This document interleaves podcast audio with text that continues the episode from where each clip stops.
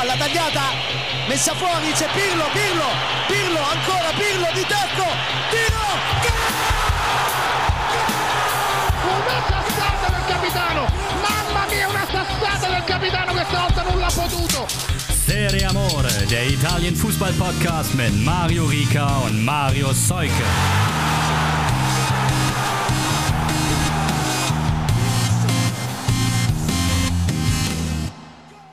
Raus aus der Weihnachtsliturgie, hier Serie Amore zwischen den Jahren, wie man so schön sagt.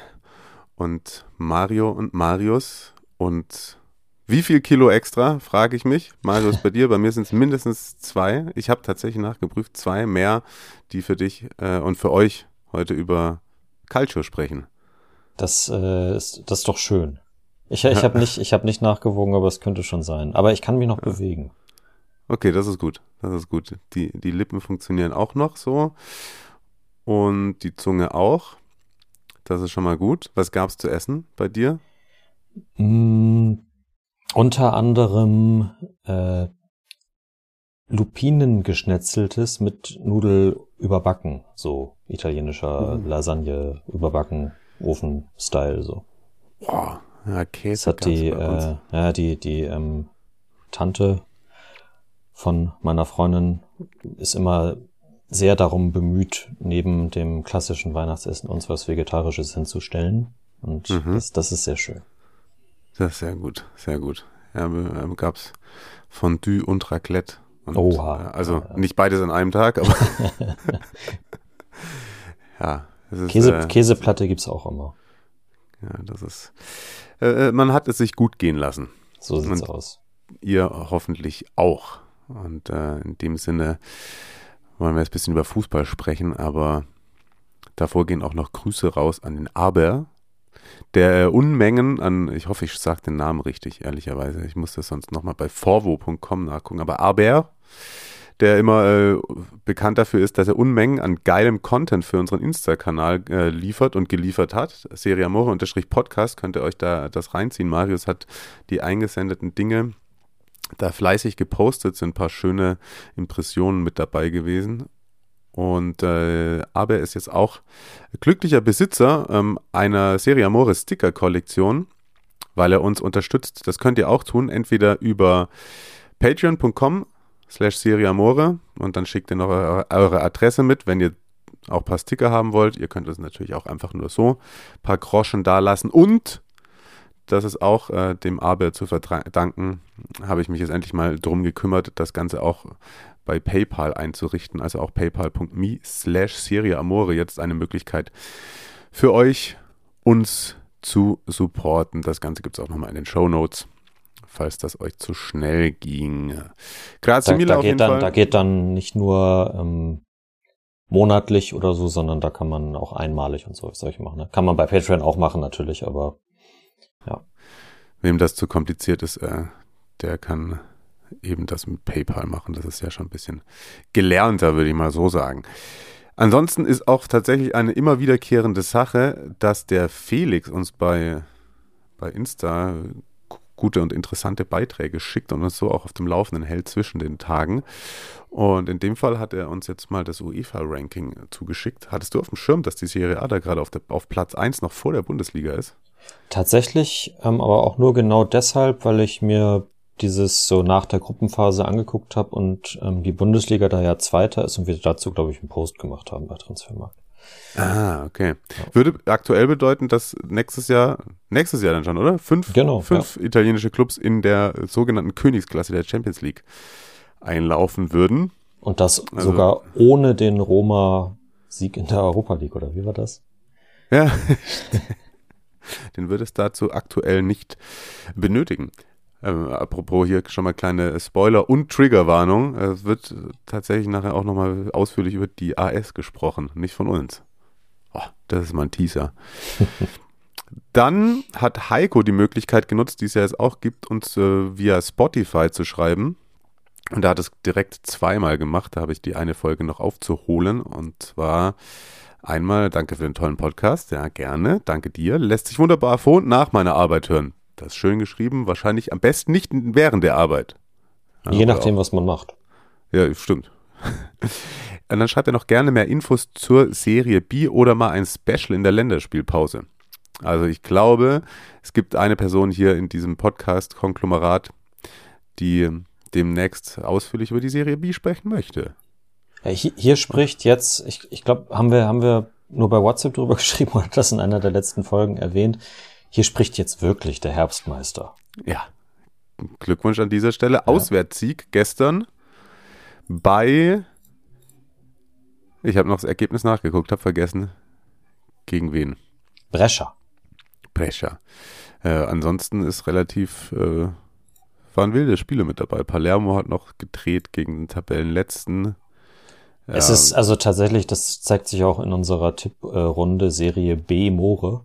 Ähm, ja. Es ist, es ist alles sehr, sehr random. Also es ist, ich finde es sehr, sehr, sehr, sehr schwierig, die Ergebnisse vorher zu sagen da. Wirklich. Also man sieht es auch zwischendurch, weil ich habe mir dann mal im Wettquoten angeguckt und dachte mir so, warum hat denn, warum hat denn Venezia eine Zweierquote, wenn die auswärts bei Ferrapilsalo oder wie sie heißen, die Tabellenletzter sind und äh, weil die irgendwie Sampdoria geschlagen haben mhm. und ich glaube Venezia hat jetzt auch nicht beim Tabellenletzten nicht gewinnen können und die sind drei Spiele ungeschlagen auf einmal oder ja. irgendwie sowas. Ja. Also ja, es ist völlig random. Und dann hat äh, Heiko noch ein zweites Mal direkt hinterher geschrieben, äh, klasse Folge, da ging es um die letzte. Und dann hat er noch geschrieben, über Handregeln diskutiere ich auch nicht mehr. Äh, Spoiler, auch da müssen wir kurz später einmal vom vergangenen Serie A-Spieltag über Hand reden. da kaue ich lieber Glas, hat er geschrieben. Finde ich ja. auch spannend. Ja. Ja. Äh, und schön, dass Bologna so stark ist. Hoffe, Motta bleibt weiterhin. Aber denke, er geht weg zu Neapel. Und der 15er Deutz hat noch äh, gefragt, moin Mario, moin Marius, wo kann ich am besten die Serie A-Spiele schauen? Das muss, musst du oder muss, oder soll ich das beantworten? Das kannst du sagen, wenn du möchtest, sonst ich bin befangen. Ich habe ähm, tatsächlich keinen Überblick über die aktuellen Preise, die äh, der Sohn anbietet. Ich habe den, äh, den Luxus, das ähm, berufsbedingt über die Arbeit genießen zu können, aber der Sohn überträgt weiterhin alles. Der Sohn überträgt weiterhin alles und ehrlicherweise gibt es jetzt auch, jetzt muss ich da mal Werbung machen, es gibt, äh, alle beschweren sich ja über steigende Preise, es gibt inzwischen auch ein Gratis-Modell bei The Zone wieder, in dem ausgewählte Serie A-Spiele auch gezeigt werden. Äh, ich glaube, die äh, bei uns, die das erfunden haben, nennen das Freemium. Das stark, ist, stark. Aber ich glaube, da gab es sogar Juve Napoli oder irgendwie so eins von diesen Spitzenspielen am Freitag. Ne? Ich glaube, also, ein, ein sogenannter An Anschmecker. Ja, ja, ja. ich bin mir nicht sicher, ob das jedes Wochenende passiert, aber ja. jetzt rede ich mich in Teufelsküche. Auf jeden Fall wird auch die Coppa Italia übertragen und das bringt uns ähm, ins sportliche, in sportliche Gefilde. Und zwar wurde ja das Achtelfinale da begonnen zu spielen. Das fühlt sich an, als wäre es ewig her, ne? Aber da gab es ein kleines Favoritensterben, wenn man denn so möchte. Napoli hat zu Hause 0 zu 4 gegen Frosinone verloren. Barnecea da mit seinem ersten Tor für Frosinone. Caso, Cedira und Haraui. Jo, und äh, Walter Mazzari viel rotiert und äh, komplett verzockt. Allerdings sind ja die Gegentore sogar erst gefallen, nachdem man dann die potenziellen Stammkräfte noch eingewechselt hat. Aber ja, ich weiß, der Pokalwettbewerb ist jetzt nicht das, der beliebteste in Italien, aber das ist natürlich gerade angesichts der Stimmungslage in Süditalien, in Napoli und auch ansonsten ob der sportlichen Situation schon verheerend, finde ich, zu Hause gegen 0 zu 4 gegen Frosinone unterzugehen. Oder wie, was meinst du? Ja, völlig egal, wie wichtig die Coppa genommen wird. Das kannst du nicht bringen. Also ich guck grad mal, wie viele Leute da im Stadion waren. Ah, ach, nur 25.000, also entsprechend ernst genommen wurde es auch von der Bevölkerung in Italien, aber selbst die, den bereitest du nicht so einen Abend. Ja, also Frust ist da in jedem Fall gestiegen und war dann auch noch am, am Serie A-Spieltag deutlich zu spüren. Da kommen wir gleich noch zu. Bologna gewinnt bei Inter nach Verlängerung. Da traf dann aber für die Nerazzurri, da in der regulären Spielzeit Lautaro mal einen äh, Strafstoß verschossen hatte. Also Cialanolu hat, stand da nicht auf dem Feld, deswegen hat Lautaro den geschossen und den nicht reingemacht. Carlos Augusto mit einem Tor in der 92. Aber Sam Beukema und dann Ndoy mit den Toren für Bologna. Vor allem das zweite wieder, also Bologna Masterclass. Ja. Zirkzi und Ndoye, das äh, kann man mal so, kann man mal so rausspielen in der Verlängerung gegen die Nerazzurri und die Rosso Blu.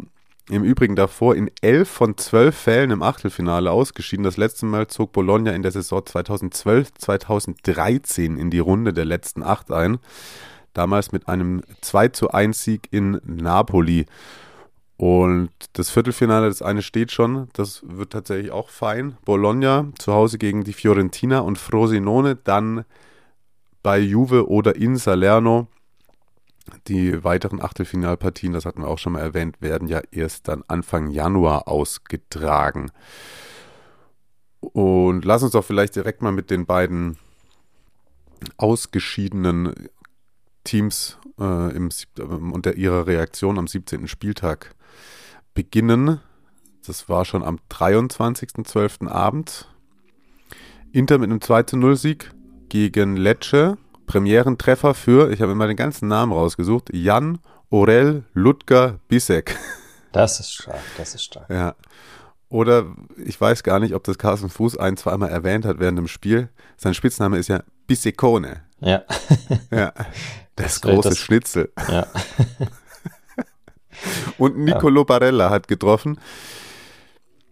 Was habe ich mir zu dem Spiel aufgeschrieben? Kurz einen Stichpunkt mal. Nach 89 Spielen mit Lautaro fehlte der Argentinier mal wieder. Marco Arnautovic, ja, der kann sich für die geile Hackenvorlage beim Treffer Barellas abfeiern lassen, aber ich hatte doch schon auch am Schluss das Gefühl, er hätte gerne ein Tor gemacht. Er hatte auch die eine oder andere Gelegenheit dazu. Und das ist einer, der lässt sich das dann bei der Körpersprache nicht anmerken. Nee, ne? nee, nee. Hinten raus. der trottet dann nicht stinkstieflich durch die Gegend. Ja, naja. Äh, Bissek, erster Interabwehrspieler, der seit 2000 geboren wurde, der in der Serie A trifft. Äh, Stichwort neue Generation. Also da hinten drin gibt es ja demnächst wahrscheinlich eh mal einen Umbruch oder sollte es einen geben. Lecce teilweise ist das ja eine Mannschaft, die mir gefällt. Auch so Spieler wie Banda. Aber wenn's, er ist halt auch so einer wie auf dem Bolzplatz. Ne? Dem gehst du eine Runde auf die Nerven und irgendwann tickt er durch. Mhm. Und dann beleidigt er halt noch kurz vor Schluss den Schiri durch und sieht die rote Karte. Ja. Und Inter 25 Spieler am Stück in einer Trainerära jetzt immer getroffen. Das ist zum ersten Mal in der Vereinsgeschichte. Also das da gab es wahrscheinlich, das ist, das ist eine krasse Statistik, habe ich ja. voll überrascht und dann dachte ich, naja gut, wahrscheinlich hatten die halt auch unter allen erfolgreichen Trainern auch genug 0 äh, zu 0 oder so. Ja, genau, so die, die, die Coopers und Mancinis äh, bekannt für die starke Defensive ja durchaus auch. Ja. Und ja, das war es, was ich zu dem Spiel hatte. Ach so, das hast du noch reingeschrieben, ne? weil ich es vorhin angeteasert hatte mit äh, ja, Handspiel. Ja, genau. Ja, komm. Ich, äh, wenn ihr es gesehen habt, also es wurde, er wurde ja berechtigterweise nicht gegeben. Also Carlos Augusto bekommt den Ball an den Ellbogen oder Oberarm oder was auch immer, aber der Schiedsrichter ähm, guckt, muss dann auch noch zum VAR-Monitor hinlaufen und so. Warum wird er nicht, warum, also ist das Mario, du hast doch auch mal geschiedsrichtert. Ist man, ist man da dann, Küchenpsychologie, ne, aber ist, ist man da dann so ähm, von seiner eigenen Meinung überzeugt und lässt sich nicht overrulen? Aber ich meine, das gibt's ja schon manchmal, dass, dass der VR auch sagt, komm, das ist Unsinn, lass das mal. Oder nicht? Und er hat, ihm ja offensichtlich, er, hat ihm, er hat ihm ja offensichtlich gesagt, dass da nichts ist, oder? Oder war es andersrum? Nee, nee, das war, war schon so, dass der ihm gesagt hat, da war nichts, weil der Arm schlackert ja sogar noch, ne? Also er ist ja nicht mal unter Spannung. Also das ist ja wirklich, also es ist ja irre. Die erste Zeitlupe ja. sagt so, nee, das ist kein Elfmeter. Es ist tatsächlich ein Phänomen in Italien hauptsächlich, dass Overrulen fast nicht stattfindet. Es, ja. es, es muss immer noch der Gang des Hauptschiedsrichters an die Seitenlinie ausgeführt werden, damit er bloß nicht sein Gesicht verliert. Das, das ist, das Wahnsinn, ist meine Theorie. Ja. Und ich glaube, das wurde eingeführt von den, den Herren äh, Ü45. Ja. Dass die dann nochmal, also. Und dann hast, Ja. verbrauchst du halt bei so einer Situation irgendwie fünf Minuten oder so. Ja. Ja, naja. Irre. Same procedure Ja. as every week. Ja, so ist das, so ist das. Äh, Napoli war bei der Roma unterwegs und jetzt, Marius, müssen wir kurz besprechen, wie machen wir das? Wir haben nämlich eine Spracheinsendung bekommen von unserem Textilprinzen, Prinzen und er hat es selber so geschrieben, und ich muss es sagen, und dem persönlichen Pressesprecher für den deutschen Sprachraum von Jose Mourinho, Markus, der dann nochmal sich genötigt gefühlt hat, was zu Roma zu sagen. Ganz liebe Grüße. Als, als Antwort sozusagen so, so äh, Diss-Track-Antwort oder äh, bei, bei YouTube gab es das ja in letzter Zeit auch häufiger, dass dann, dass dann aufeinander geantwortet wurde, glaube ich, im, im deutschen Sprachraum. Ähm, Ja, auf, auf das, was äh, Flo gesagt hat in der vorigen Genau. Folge. Also falls ihr die nicht gehört habt, da hatte Flo uns eine Sprachnachricht geschickt, auf die wir dann auch eingegangen sind zu seinen Punkten, weil Flo ist äh, schon bei uns bekannt dafür, die Roma gerne zu, oder vor allem die Roma unter Mourinho gerne vernichtend zu beurteilen. ja. Jetzt hat Markus auch zwischendurch, er hat das nämlich vor dem Spiel gegen Napoli uns geschickt, dann nochmal gesagt, er muss gleich nochmal alles neu aufnehmen. Haben wir gesagt, nee, nee, nee, das lassen wir jetzt so schön stehen. Vor allem weiß ich nicht, ob er nochmal 9,36 oder was es war, so unfallfrei und so perfekt, wie er es da gemacht hat, muss man wirklich sagen. Ein schöner Vortrag. Ähm, äh, ob er das nochmal hinbekommt. Und deswegen wollte ich jetzt fragen, weil es ja zeitlich auch vor dem Spiel war, wollen wir es kurz auch vor dem Spiel abfeuern, oder? Ja, lass machen, lass machen. Ja. Okay, dann ähm, bitteschön. The stage is yours, Markus. Buon Natale, ragazzi. Ähm, Ich habe mir ein paar Gedanken über die Sprachnachricht von Flo aus der letzten Folge gemacht und mir gedacht, ähm, vielleicht seid ihr ja interessiert daran, welchen Senf ich dazu abgeben würde, möchte, könnte. Ähm, ansonsten einfach skippen die nächsten 46 Minuten, macht's wie ihr möchtet. Ähm, der erste Vorwurf war, dass kein schöner Fußball gespielt wird unter Mourinho. Ähm, das stimmt in neun von zehn Fällen natürlich. Allerdings ist dann halt auch die Frage, was man erwartet hat. Man hat Mu geholt und Mu bekommen. Also ich hätte auch gern lieber einen progressiveren, etwas aufregenderen Trainer, einen De Cerbi, einen Thiago Motta auf der Bank sitzen. Aber was willst du jetzt halt machen? Ne? Als Roma hast du ihn. Ähm, und die Masse an realistischen Alternativen sehe ich halt auch nicht so wirklich. Ähm, zumindest kriegst du mit, mit, mit Mu qua seiner selbst das Umfeld in Rom relativ ruhig gehalten, auch wenn es mal nicht läuft. Was davon, was, äh, wenn er nicht auf der Bank sitzt, wenn irgendjemand anders da sitzt, ja traditionell quasi unmöglich ist. Also zumindest den Vorteil hast du dann schon mal auf deiner Seite. Ähm, Und was man vielleicht auch nicht vergessen darf, ist, unter Fonseca zum Beispiel wurde offensiver gespielt, gefälliger, es war alles ein bisschen schöner, ein bisschen flüssiger, alles wunderbar. Aber die Frage ist halt, was hat man damit erreicht damals? Da wurde man in quasi jedem Spitzenspiel hinten raus noch zerlegt oder hat das dann selber auf irgendeine Art und Weise verkackt. Und zumindest das hat man jetzt öfter auch mal hingekriegt, dass man da nicht hinten raus umfällt oder vielleicht auch noch ein Spiel zu seinen Gunsten dreht. Man guckt sich zum Beispiel das 1 zu 1 gegen die Fiorentina an, wo man zeitweise mit zweimal in Unterzahl spielt, aber trotzdem zumindest noch einen Punkt holt. Ähm, oder gegen Lecce und Monza, wo man sehr spät noch den Sieg einfährt. Ähm, es ist also nicht alles so scheiße, wie es manchmal gemacht wird oder wie man dann auch gerne mal ähm, in der Emotion der, der Situation, wenn es halt mal wieder so ein, wenn nicht so ein 1 zu 4 in, bei Genua gibt, wo man dann halt richtig angepisst ist, wo man sowas gerne mal vergisst, aber das gehört ja natürlich auch zur Wahrheit dazu. Ähm, und dann, Achtung, finstere Floskel, die Mentalität, die ist schon eine andere unter jetzt zum Beispiel Vorgänger von Seca. Dass man von Mu genervt sein kann und manchmal muss, bin ich übrigens auch, ist natürlich eine Wahrheit, die parallel trotzdem existieren kann, ganz klar. Ähm, dann hatte Flo gesagt, man hat mit Mourinho nichts erreicht, nichts geholt. Ja, weiß ich nicht, da sehe ich ein bisschen anders. Also die Europa Conference League holst du auch nicht im Vorbeigehen. Also wenn ich mir das Teilnehmerfeld ab dem Viertelfinale angucke, ähm, das ist schon in Ordnung. Olympique Marseille, Feyenoord Rotterdam, Leicester City, die damals noch einen relativ guten Kader haben, später abgestiegen sind, okay, aber die jetzt auch nicht mit äh, Kraut und Rüben besetzt waren, das ist schon nicht so schlecht gewesen. Und im Jahr drauf direkt quasi back-to-back auch ins Europa League-Finale zu kommen, ähm, das ist auch was, was du erstmal schaffen musst. Ähm, Im Halbfinale und Finale hat man natürlich offensichtlich gesehen, dass die Mannschaft auf der allerletzten Felge irgendwie noch ins Ziel rollt. Das waren drei Spiele, für die man schon auch schauen musste, wie man seine erste Elf überhaupt aufbaut, weil da so viele überspielte oder verletzte, angeschlagene Spiele dabei waren, dass du egal ob du jetzt, ob du jetzt Mourinho oder Pep Guardiola auf der Bank sitzen hast, wo du halt schon basteln musstest an dem Kader, der halt, wie gesagt, auch schon fix und fertig war, weil du die Tiefe im Kader, wie diese Saison leider auch wieder, einfach nicht hattest. Ähm, scheinbar hat man sich dann irgendwann im Verlauf der Saison oder im Verlauf der Rückrunde darauf dazu entschieden, ähm, dass man vielleicht in der Europa League all in geht und die Liga Liga sein lässt kann man so machen, ist eine schwierige Entscheidung, sage ich ganz ehrlich, aber man kann natürlich verstehen, Halbfinale, Finale sind drei Spiele. Das ist, wenn du jetzt die Champions League willst, natürlich der kürzeste Weg. Also das ist, man hat mal halt einen Gamble eingegangen, hat halt am Ende ganz knapp verloren, aber dann muss man halt auch beachten, man hat halt im Elfmeterschießen das Finale verloren. Also das ist eine komplette Lotterie.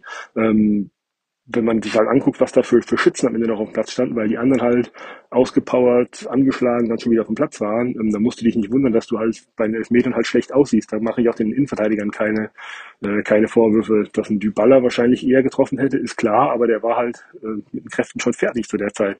Ähm, nichtsdestotrotz kann das Ding halt auch anders ausgehen. Elfmeterschießen am Ende hat Rui Patricio den Tag seines Lebens ähm, und die Roma gewinnt das Ding am Ende. Dann hat Mourinho zwei Europapokale back-to-back geholt, ähm, ist dadurch in der, in, der, in der Champions League gelandet. Und wenn das wirklich passiert, was ja nur zwei, drei Meter entfernt war, ähm, dann kannst du die Jungs danach direkt auf den Petersplatz fahren und heilig sprechen, mit dem Trainer auch. Also das ist immer, das ist eine enge Geschichte. Ja, ich verstehe die Frustration, aber es gibt halt immer auch es hat halt, halt nicht viel gefehlt, dass der Plan aufgegangen ist. Ne? Wenn er nicht aufgeht, musst du natürlich Fragen also beantworten. Das ist ja völlig klar. Dann hatten wir noch das Thema Zaleski. Ähm, da gehe ich schon mit, dass der zumindest in der Saison so ein bisschen einer von den Verlierern ist. Ähm, er spielt allerdings auch immer mal nicht da, wo er am wertvollsten wäre oder, oder hat Aufgaben, die nicht so gut zu ihm passen. Ähm, auf dem Flügel sehe ich ihn schon. Auf der 8 oder 10, was Flo, glaube ich, vorgeschlagen hat, das weiß ich nicht, ob das so die Position für ihn ist. Das, ist. das Ding ist halt, dafür ist er halt auch einfach zu torungefährlich. Da kommt einfach zu wenig. Ich meine, er hat in dieser Saison einen einzigen Assist in der Serie A gemacht, in der Conference League jetzt zwei Vorlagen ähm, im unwichtigen Spiel gegen Sheriff gesammelt. Okay, aber so, das ist jetzt nichts, wo ich jetzt sagen würde, ja, der muss unbedingt hinter den Spitzen spielen oder im offensiven Mittelfeld. Ähm, da sehe ich ihn wirklich eher rechts oder links außen. Er ist ja beidfüßig und kann dadurch zum Glück auf beiden Seiten spielen. Was ich glaube, was ihm ganz gut tun würde, das habe ich dir, glaube ich, auch schon gesagt, ist, wenn, wenn die Roma mit einer Viererkette spielen würde, dass er einfach noch einen, in Anführungszeichen regulären Außenverteidiger hinter sich hat, der ihn nach hinten ein bisschen absichert, ihn die Arbeit abnimmt, damit er sich auf die Offensive konzentrieren kann. Ähm, wird es unter Mourinho wohl nicht mehr geben, aber ja, mal schauen, was die neue Saison bringt. Dann hatten wir ganz kurz die Cristante-Diskussion aufgemacht und wieder zugemacht. Ja, jetzt kommt wieder der Fanboy, ist klar, aber äh, ist wirklich so. Ich, auf die Debatte möchte ich mich eigentlich nicht einlassen, weil da reden wir vom Spieler, der mit Abstand im Kalenderjahr 2023 in der kompletten Serie A die meisten Minuten gesammelt hat und der europaweit wohlgemerkt äh, auf Platz 17, glaube ich, bei den Einsatzminuten ist und damit auch der einzige Italiener in der kompletten Liste. Äh, Platz 1 übrigens Bruno Fernandes bei Manchester United und die haben ja mit zwei Pokalwettbewerben und so weiter und so fort auch mehr, noch mehr Spiele zugegen gehabt. Ähm, der, der Ansatz, er macht ja nie was Spektakuläres, der glaube ich auch ganz kurz ankam. Ja, mag sein, aber das hat für mich so ein bisschen ohne jetzt die Spieler direkt vergleichen zu wollen, das hat für mich dieselben Vibes, wie wenn man in Deutschland sich über Querpass-Toni aufregt, äh, der dann aber am Ende fünf Champions League-Titel geholt hat und äh, den Uli aus vom Tegernsee einen guten Mann sein lassen kann, weil er es besser weiß. Ist mir völlig klar, dass das Spieler auf einem anderen Niveau sind, aber ne, der, der, der Vibe ist mir so ein bisschen, deshalb finde ich, dass mir der immer, dass mir der immer ein bisschen zu weit wegkommt. Und vor allem, was halt auch noch zu der Wahrheit dazugehört, ist, ähm, wir haben eine Mannschaft mit Spielern wie Dybala, Lukaku, Pellegrini, den angeblich so hoch veranlagten Aouar, der auch noch nicht viel gezeigt hat. Ich finde, in so einem Kader ist Brian Cristante nicht der Spieler, der jetzt der spektakulärste sein muss und der jetzt am Ende den Unterschied machen muss. Das ist, da gibt es, glaube ich, andere Ansprechpartner, sagen wir es mal so. Ähm, vielleicht noch ganz kurz zu dem, ja, noch den Kader angesprochen.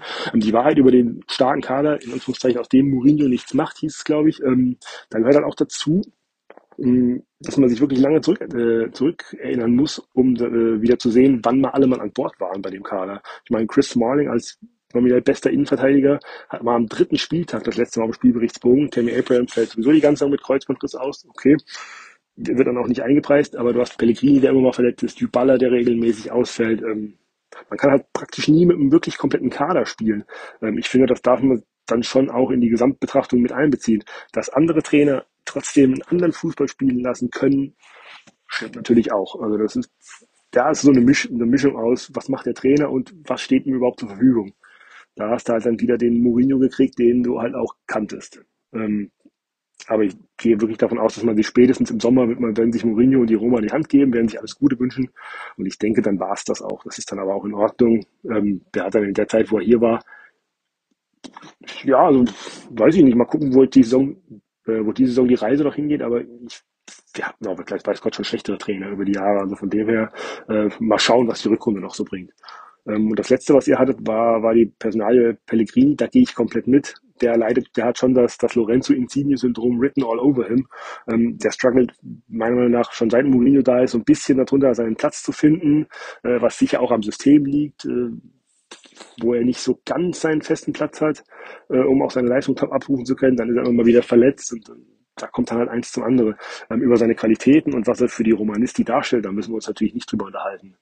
Aber klar ist auch, dass das ein Spieler ist, der eigentlich der, einer der wichtigsten Spieler im Spiel sein kann und das unter Mourinho selten war. Und da hoffe ich, wenn jetzt ein neuer Trainer kommt, dass der vielleicht eine Position für ihn findet, wo er wirklich mit all seinen Qualitäten wieder der Roma am besten helfen kann.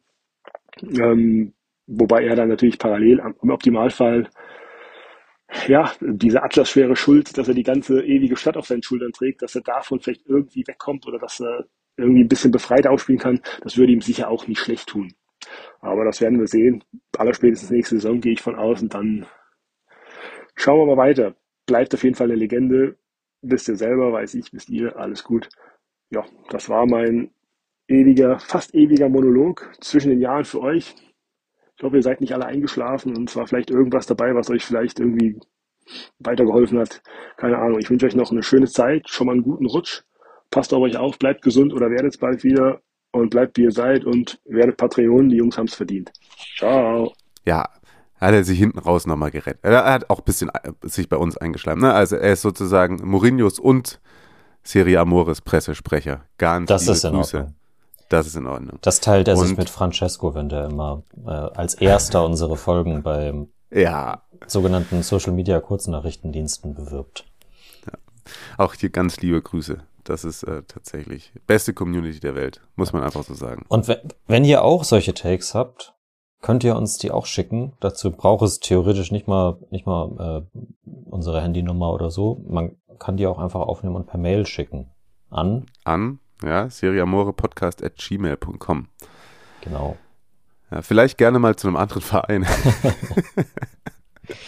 Aber es wurde ja letztens auch ein Roma-Schwerpunkt gefordert. Jetzt kriegen wir es hin, dass irgendwie jede Folge ein Roma-Schwerpunkt ist. Und die haben dann auch Napoli geschlagen mit 2 zu 0. Tore durch Lorenzo Pellegrini in der 76. und Lukaku trifft noch in der fünften Minute der Nachspielzeit. Inklusive beider Trainer habe ich, wenn ich richtig gezählt habe, elf gelbe Kartons gesehen. Einmal gelb-rot, einmal rot. Und das ist das, was ich vorhin gemeint habe im Coppa Park mit Napoli. Das ist ja mehr als dämlich gewesen. Also sowohl von Politano als von Ossiman. Das von Politano irgendwie hat sich, der hat ja eine ganz gute erste Halbzeit gespielt. Zweite Halbzeit war er dann schwach und irgendwann, also dass du auch in Zeiten des VARs immer noch dich zu einem Nachtreten hinreißen Mhm. lässt, was der Schiri dann aber auch sofort gesehen hat. Also Ja. Junge, Junge, dann kippt das Spiel. Mourinho hat ja sogar schon davor gesagt, dass er nur das Gefühl hatte, dass nur die Roma gewinnen kann. Hm, Habe ich ein bisschen anders gesehen. Mhm. Ähm, es war dann auch schon sehr ausgeglichen und der Platzverweis hat dann das Ganze so kippen lassen. Ich fand, fand Ja. die, die Reaktion von Mazzari, auch wenn ich mich nicht befähigt sehe, italienisches Lippenlesen zu betreiben, aber der ist schon ein bisschen, bisschen entgeistert gewesen danach und das ist auch äh, völlig nachvollziehbar. Ja, absolut. Das Tor von Pellegrini war toll. Ja. Muss man wirklich sagen. Also auch wie er sich da davor zum Ball orientiert und kein Abwehrspieler äh, hat einen Gedanken daran, dass der direkt abschließen will, ne? Also ich meine, da war wirklich, meine, sonst gibst du ihm da vielleicht ein bisschen Druck und oder gibst ihm mal eine Schulter, dann kann er sich nicht so positionieren, dann schließt er ihn natürlich toll ab. Sein erstes Joker-Tor seit dem 29. September 2018, damals im Derby gegen Lazio. Das hat uns Markus dann auch schon geschickt, das hatte ich vorher aber schon hier reingetippt, dass so, so viel Selbstlob muss mal sein. Ähm, genau, dann kriegt noch Ossiman gelb-rot. Hat sich auch tierisch drüber aufgeregt, wo ich mir auch gedacht habe, Digga, was ist los mit dir, ne? Mhm. Also, und apropos ein Dicker, äh, der hat dann noch eine, Lustig. Ein Sprint übers halbe Feld abgelegt und die Vorlage für Lukakus achten Saisontreffer geliefert. So muss man jetzt sagen, gewinnt die Roma auch noch gegen Juve. Ist das Kalenderjahr nochmal schön zu Ende gebracht worden, würde ich mal sagen. Im Grunde genommen steht man gar nicht so schlecht da, aber sowohl in der Liga als auch dann in der Europa League, wo sie ja Gruppenzweiter geworden sind, ähm, ja, sie, sie scheißen halt so Roma-mäßig regelmäßig dann auch rein. Ja. Einfach. Und also so, so salopp ausgedrückt.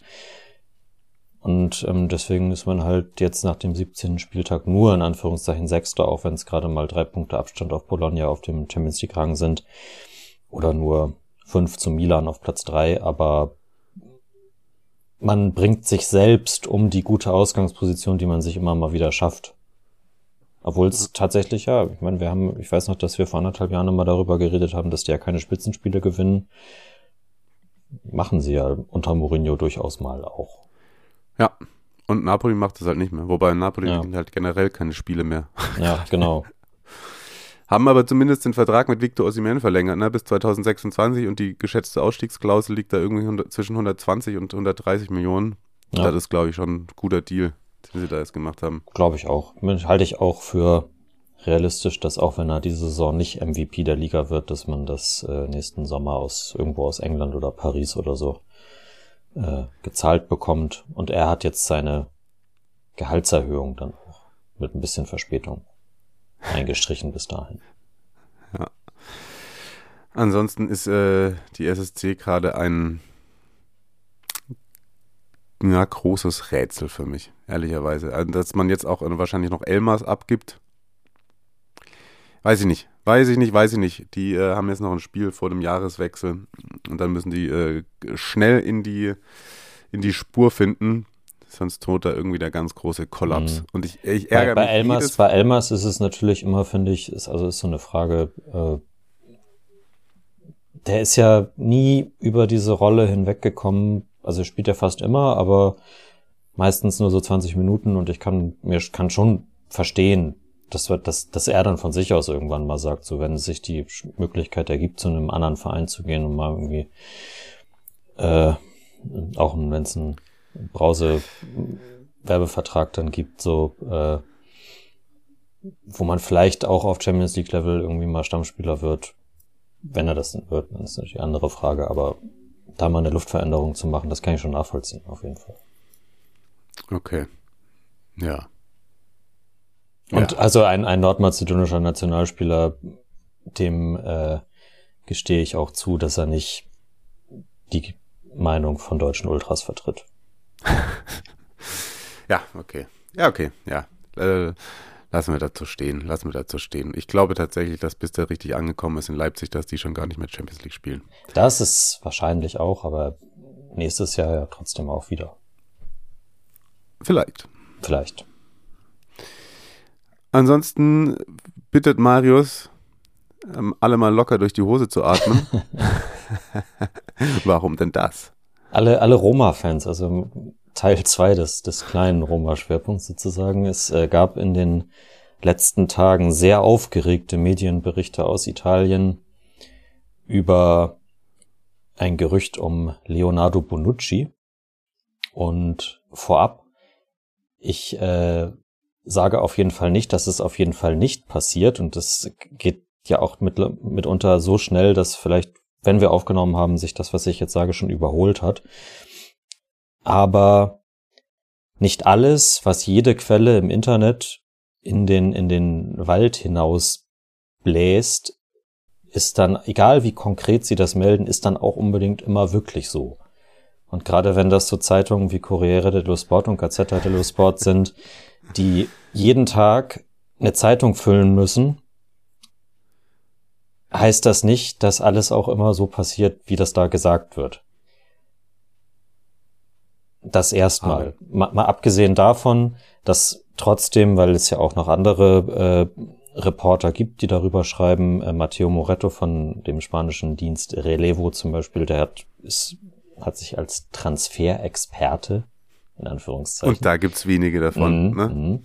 Hm. Äh, hat er sich ja mittlerweile etabliert und da haben wir dann wiederum eine bessere Quelle, der auch davon schreibt, aber bei dem steht eben nicht, die sind noch einen Schritt davon entfernt, den Vertrag zu unterschreiben oder irgendwie so.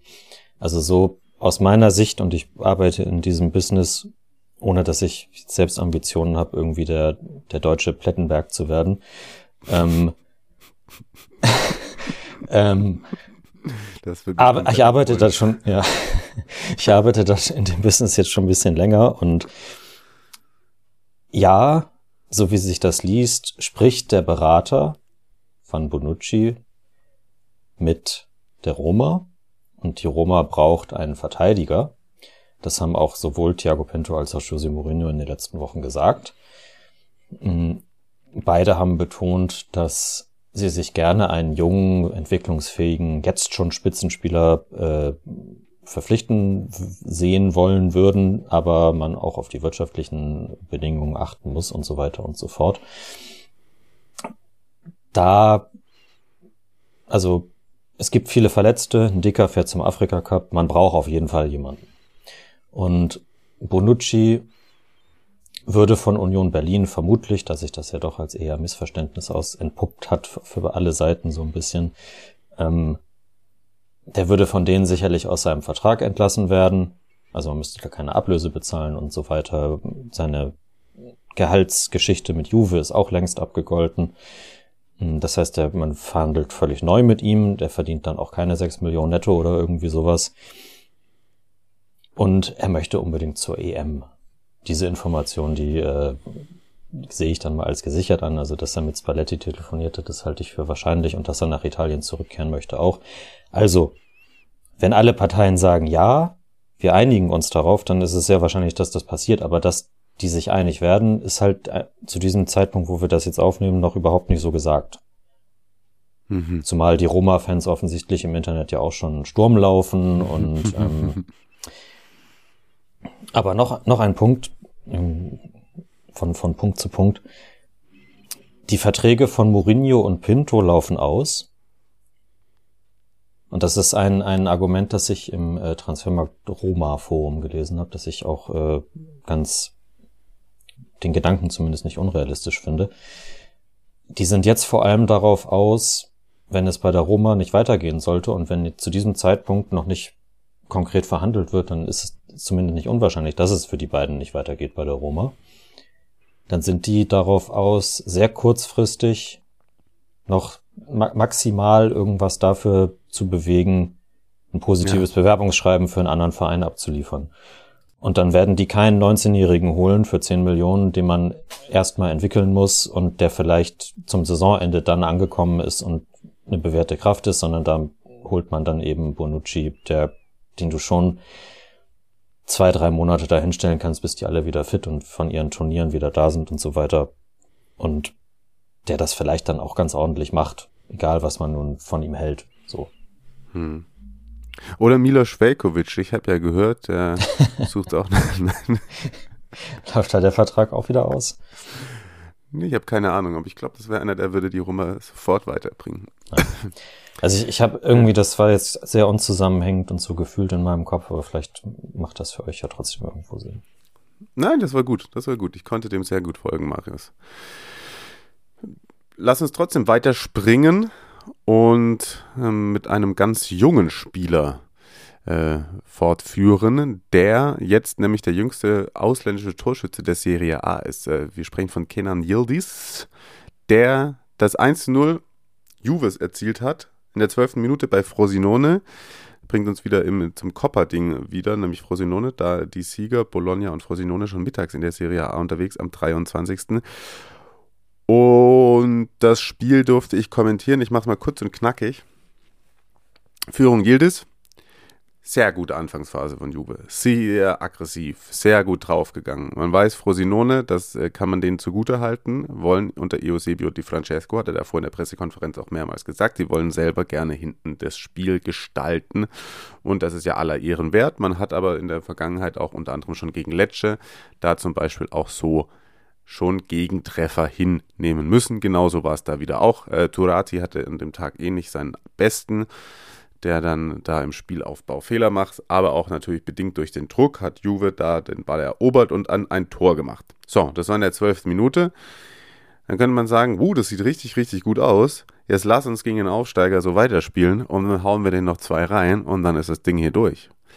Aber was macht eine Mannschaft, die von Max Allegri trainiert wird? Die stellt einfach das Fußballspielen ein. Und zwar komplett. Äh, Frosinone wird immer besser. Es geht ähm, mit 1 zu 0, aber ohne die ganz großen Torschancen, das muss man dazu sagen. Dann geht es in die Pause und da hatte ich das Gefühl, Max Allegri hat gesagt, Leute, ab der 15 Minute, das war mir immer noch ein bisschen zu aktiv, was ihr da gemacht hat. Wir machen das jetzt so, dass unsere zwei Stürmer nicht vor 10 Meter aus der eigenen, in der eigenen Hälfte überhaupt erst anlaufen. Also gestaffelt wie ein äh, Abstiegskandidat, muss ich einfach mal so sagen. Ähm, Frosinone stark gemacht. Die kommen dann zum Ausgleich durch Jaime Bats oder Bats. Und jo, dann äh, braucht es Dujan Vlaovic, der von der Bank kam, um irgendwann mal wieder so ein bisschen Gefahr zu erzeugen. Das ist dann aber auch nur, da kommen sie mal ein bisschen in die Tiefe und dann ist es eine Flanke von McKenny, die ist aller Ehren wert. Und dann macht Dujan Vlaovic zum ersten Mal seit Spieltag äh, 1 in Udine, auch in Frosinone, wieder ein Auswärtstor. Man hätte auch noch ein zweites machen können, da war er knapp im Abseits. Das war dann halt eine, eine Kontersituation. Aber ehrlicherweise ist das, was Frosinone gemacht hat, aller Ehren wert und Juve, puh, puh, also, ah, nee. Kann man sich ganz, also ganz schwer, ganz schwer und für, für mich überhaupt nicht nachvollziehbar, wie man zwischendurch so passiv agieren kann. Das wäre fast genauso gelaufen wie in Genoa. Glücklicher Sieg im Endeffekt aus meiner Sicht. Auch wenn man hinten raus noch mehr Chancen hatte und äh, Turati auch mal gut gehalten hat. Aber äh, wie man sich so sehr darauf verlassen kann oder verlassen möchte und so sehr äh, Passivität walten lässt zwischendurch, ist nicht verständlich für mich. Ja. Und Frosinone wird so äh, in jedem Fall die Klasse halten. Gefallen mir gut. Ja, da, da habe ich auch gar keine Zweifel dran. Bologna hat das unser hoch angepriesenes Spiel gegen Atalanta mit 1 zu 0 gewonnen durch einen späten Treffer von Louis Ferguson. Wir müssen über Bergamo noch mal kurz sagen, dass die richtig on fire waren. Da hatten wir nämlich ja schon äh, aufgezeichnet vor dem Spiel davor. Also da haben sie 4-1 gegen die Salernitana gewonnen. Äh, Muriel, Pajalic, De Ketelari und Miranchuk da mit den vier Treffern. Wieder Muriel und De Ketelari. Ja, ja. Und dann haben sie aber allerdings in Bologna zu viel liegen gelassen, vor allem auch äh, einige so Umschaltaktionen, sogenannte, nicht gut zu Ende gespielt. Es sah lange nach einem 0-0 aus, muss man sagen. Ich weiß auch nicht, irgendwie zwischen unbedingt eins der besseren Sorte. Ja, es ist wahrscheinlich ein besseres als irgendwie vom 18. gegen den 19., aber so richtig mitgerissen hat es mich nicht. Ist aber auch mal okay. Und dann kam Riccardo Ossolini, der sehr engagiert gegen seinen Ex war nach der Einwechslung. Der hat dann unter anderem eine Ecke rausgeholt und diese dann auch noch perfekt auf den Schädel von Kapitän Louis Ferguson geschlagen. Das äh, dann der Siegtreffer bedeutet, die Rosso Blue auf einem Champions League Platz da äh, Weihnachten gefeiert und zum ersten Mal in der Drei-Punkte-Ära, also seit Mitte der 90er, hat Bologna so viele Zähler auf dem Konto zu diesem Zeitpunkt der Saison. Und auch deswegen hat Michael Koller geschrieben, sehe ich gerade. Das hast du noch eingefügt, oder? Diese ja, ich habe es mir bei, bei, äh, bei Twitter unter dem Hashtag Serie Amore. Ah. Äh, habe ich da noch mal kurz nachgeguckt. Ja, ja ich setze mein gesamtes Weihnachtsgeld auf eine Top-4-Platzierung von Bologna. Würde ich gerne wissen, wie viel er zu Weihnachten bekommen hat. Muss ja alles immer im Verhältnis sehen, ne? Nee, aber das ist auch also wenn man dann auch mal solche Spiele hinten mit einer Standardsituation gewinnt, dann äh, geht da schon vieles in die richtige Richtung bei Thiago Motta und Bologna. Drei Siege in Folge. Ja, Roma, Atalanta geschlagen. Ich habe es nach dem Roma-Spiel gesagt, jetzt hat man sich in der Spitzengruppe etabliert und den Anspruch untermauert, da oben auch bis zum Ende der Saison mitzuspielen und das beweist dieser Sieg gegen Atalanta und dann und gegen Inter in der Coppa auch noch. Mhm, ja. So.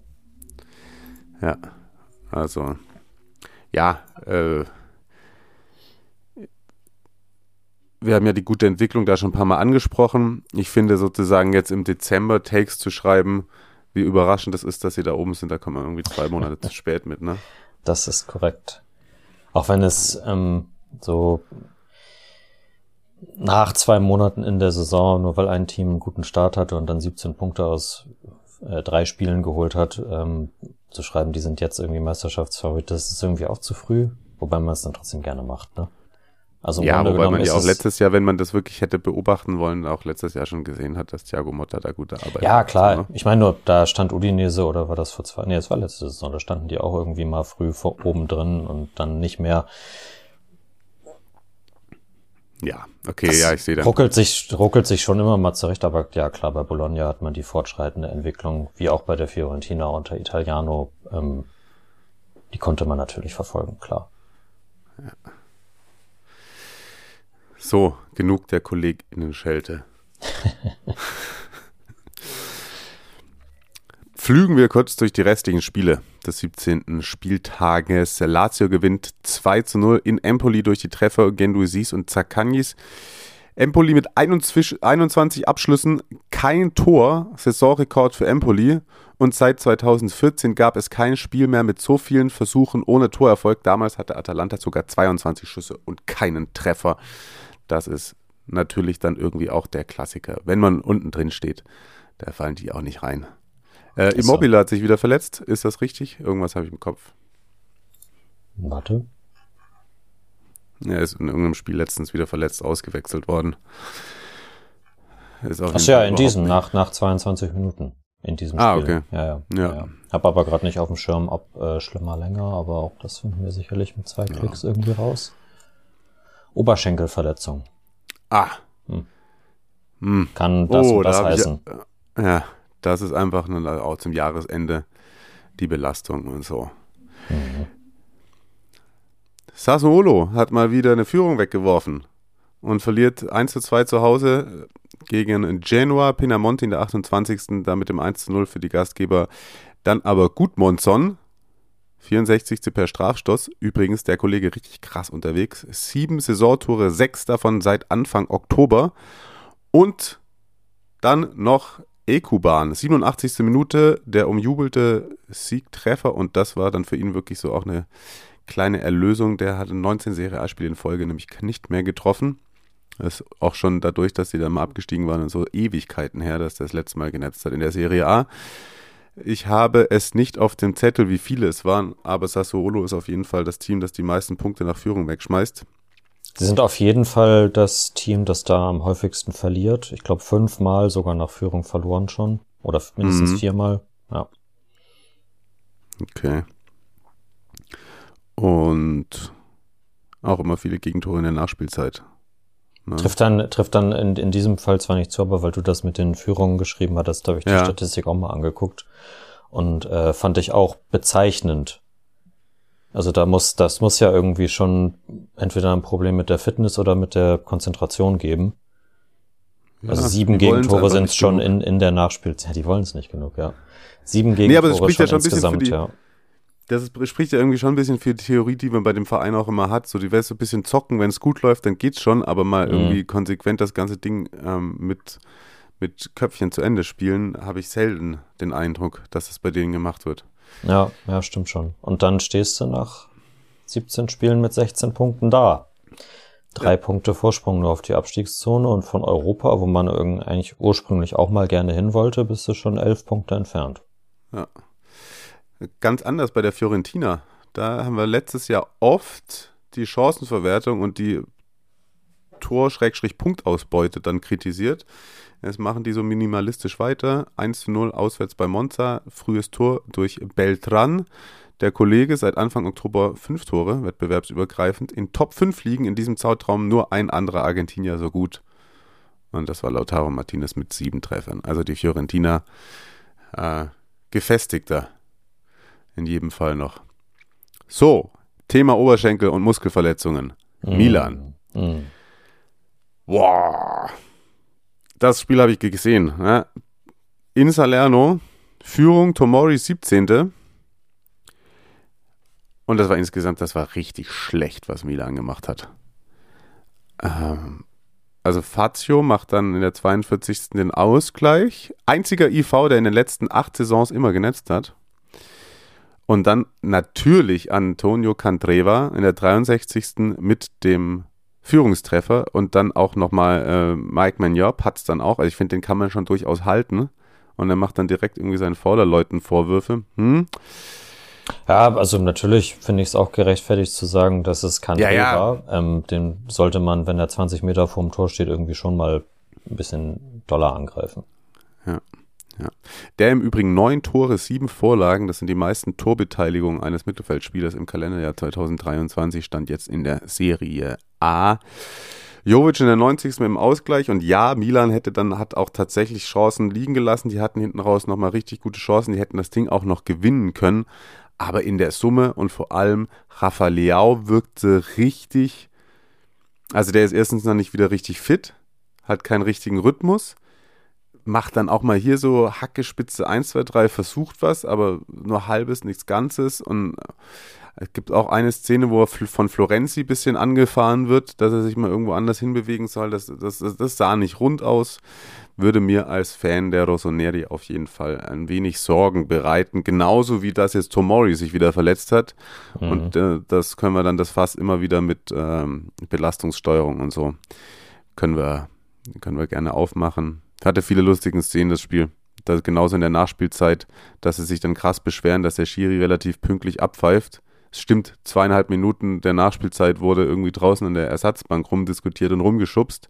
Aber da bist du ja selber für verantwortlich. Also der Schiri, so, sowas muss er ja nicht nachspielen lassen, wenn Florenzi sich da mit dem Ersatztorwart oder was es war, äh, zwei Minuten lang beeft und selber irgendwie mit dafür Auslöser ist dann äh, musst du da nicht noch die Nachspielzeit verlängern. Whatever, äh, Milan, das sieht gerade insgesamt nicht gut aus, ehrlicherweise. Dann haben wir ein 1 zu 1, das ich falsch eingetragen habe, hier zwischen Torino und Udinese gesehen. Ähm, späte Führung erst für Udinese. Oyer Zaraga Mal kurzer Exkurs, 24 Jahre, zentrales Mittelfeld, Baske, 2019 bis 2023 beim Athletic Club in Bilbao gespielt, kam im Sommer, erstes Serie A-Tor für ihn gewesen, wurde 10 Minuten zuvor eingewechselt, aber Udinese ist dann halt auch Udinese und kassiert noch in der 88. Minute den Ausgleich durch Ivan Ilic. Was war da los? Na, das ist eine Flanke, so aus dem Halbfeld mit links. Also von der linken Seite mit links, Ja. die sich vom Tor wegdreht, aber die fliegt so weird, dass die halt im Winkel landet, im langen. Ah, Sieht dann vielleicht der Torwart auch nicht sonderlich glücklich aus, aber der fliegt halt auch nur in einem von tausend Malen so. Ja, okay. Ähm, also das ist, da sind auf jeden Fall zwei weggeworfene Punkte im Abstiegskampf. Denn da punktet unter anderem auch Hellas in dem so wichtigen Spiel gegen Cagliari und zwar äh, dreifach 2 zu 0 gewinnt man durch die Treffer von Cyril Ngonsch und Milan Djuric, 53. und 89. Hellas hat schon richtig lange nicht mehr gewonnen gehabt, ne? Ja, seit dem zweiten Spieltag. Also Ende August. Krass. Boah. Ja. Und äh, Da sind Cagliari bei, bei unserem, bei unserem äh, Edelfan Steffen bestimmt der ein oder andere Stein vom Herzen gefallen. Das glaube ich aber auch, ey. Und vor allem, es ging ja eigentlich ganz gut los. Cagliari in der Anfangsphase wirklich, wirklich gut. Ähm, Pfostenschuss in der 11. In der 12. sieht Antoine Macumbo gelb, taktisches Foul, kann man durchaus so geben. Ähm, spätestens da, wo er dann noch den Ball wegkickt, hätte, hat er sich die dann voll verdient. Und das ist deswegen wichtig, weil in der 51. gelb-rot sieht. Hart, aber muss er auch nicht so rangehen, wenn er schon gelb hat, sage ich einfach mal, das war auch einfach ein bisschen äh, selbst verschuldet. Und ähm, ja, Kajari schon auch immer, immer, immer eine, eine Mannschaft gewesen, bei denen es auf die Socken gibt. Das gehört schon Mhm. auch zur Philosophie da dazu. Aber in dem Spiel, äh, ich habe es gerade gesagt, eine 53. Ja. fällt dann das 1-0 oder 0-1 aus Sicht Kajaris. Ja. Du hast noch geschrieben, zweimal Ach so, Platzverweis. ja. Ja, der Ja. hatte, ich, das war mir noch eingefallen, dass der vor drei Wochen gegen Lazio irgendwie auch schon rot gesehen hatte. Und Ah, okay, das ging ist eigentlich, ja, okay. eigentlich glaube ich schon da auf der 6 oder so ein wichtiger Spieler für Ranieris System. Dann ähm, das hilft halt auch nicht, wenn man Ja. wenn man eh schon unten drin steht, dann sowas zu machen. Und wenn der Platzverweis dann auch noch so selbstverschuldet ist, so das ist schon immer eher blöd. Tut in jedem Fall weh, weil fehlt damit jetzt auch im Heimspiel gegen Empoli. Nächster Ja. Abstiegskracher und äh, Hellas gegen Salernitana. Das, Das ist, ist auch ja wirklich Abstiegskampf Galore. Äh, absolut, weil Salernitana ist trotz des Punkts gegen Milan noch letzter mit neun Punkten. Empoli davor zwölf Zähler. Auf dem 18. Cagliari mit 13. Udinese zumindest jetzt mal zwei Spiele in äh, Folge nicht verloren. 14 Zähler gemeinsam mit Hellas auf den Rängen davor. Du hast es gerade angesprochen, Sassuolo 16 Punkte. Auch nicht mehr so weit weg. Davor jeweils mit 19 die zwei Aufsteiger Genua und Frosinone. Würde man sagen, aber da fängt schon so das Tabellenmittelfeld an. Lecce hat 20, Monza zweimal in Folge verloren, nur 21 Punkte. Äh, Übergang auf Platz 10 hoch, Torino 24 Punkte, genau wie Lazio. Atalanta 26, Napoli 27, die Roma 28, das sind die Plätze 8, 7, 6. Dann kommt die Fiorentina mit 30 Zählern, davor Bologna 31 Punkte, Milan 33 Punkte auf dem Konto, Juve 40 und Inter vorneweg mit 44 Punkten. Das ist der Überblick vor dem 18. Spieltag, der ja tatsächlich auch immer noch in 2023 stattfindet. Unter anderem mit dem, ich weiß gar nicht, ich habe reingeschrieben, Knaller. Juve Roma, 30.12.20.45 Uhr und pass up, das Spiel kommentiere ich gemeinsam mit Christian Bernhard. Geil. Ich muss ehrlicherweise sagen, jetzt, es liest sich besser, als es vielleicht ist. Das äh, könnte eins von diesen viel besungenen klassischen italienischen Spitzenspielen sein. Schönes Ja, äh, 1-0 Allegri in gegen der Mourinho. 89. Mm, Mhm. ja. Nein, aber ich freue mich natürlich drauf, da dann mit euch das Serie A ja äh, ausklingen zu lassen. Und haben wir uns gedacht, da kriegen wir es noch zwischendurch hin, euch dann sogar im neuen Jahr direkt mit einer neuen Folge zu empfangen. Also äh, stoßt mal schön mit dem ein oder anderen Sekt oder Orangensaft an, schlaft euch aus. Ich glaube, ob ihr zum Jahreswechsel hin, könnt ihr natürlich auch machen. Direkt reingehen. Am besten geht ihr jetzt auf Folgen, dann verpasst ihr nicht, wenn wir bei euch im Podcast-Postfach landen. Also nach dem 18. Spieltag gibt es dann auch wieder eine neue Folge Serie Ama- Amore für euch. Marius, wo feierst du Silvester? Auf einem äh, Schiff. Echt? Ja.